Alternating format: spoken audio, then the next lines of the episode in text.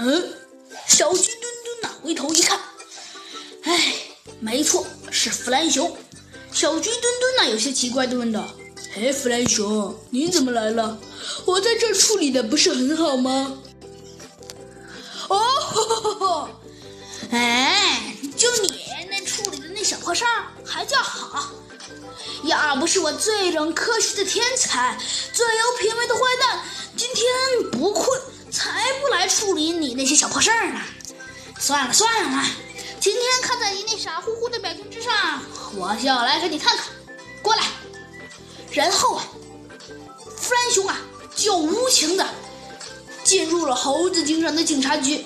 哎，好的好的，你我我来了。然后啊小鸡墩墩啊，就拎着萤火虫飞快的跑了过来。弗兰熊啊，刚进猴子警长的警察局，就有些不屑地瞥了一眼小鸡墩墩手里的萤火虫。小鸡墩墩呢，还没明白是什么意思，他问道：“咦，哎，怎么了？嘿嘿嘿，弗兰熊，你是不是觉得不应该把它拎着？是不是应该直接直接把它直接把它关在一个盒子里拿过来？”呃呃。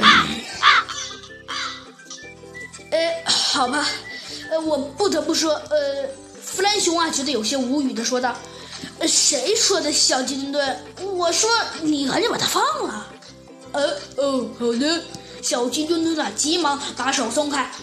嗯，哎，萤火虫啊，这才获得了自由，急忙飞走了。哎，弗兰熊啊，说了一声，说道：“萤火虫大哥，你可别走啊！啊，等会儿你还得跟我们接受审问。”哦，知道了，我来萤火虫就老老实实的又飞了过来。哦，对了，小鸡墩墩，弗兰熊啊说道：“你，你，你。”然后啊弗兰熊啊随手就指了一下，呃，猴子警长警察局里的一个警察说道：“你跟我过来，我们一起，我们一起去摄像师看看，知不知道？”好了，那个人呢？二话不说就跟着弗兰熊来到了那里。然后啊，只见到了摄影室，弗兰熊的眼睛里啊射出了一道蓝色的光芒，瞬间啊，竟然一个，竟然啊，弗兰熊不知道好像是用他的眼睛拍的一个片子呀，就出现了。那个警察呀，弗兰熊命令那个警察呀，把拍摄的片子装在录音机里。并且打开了。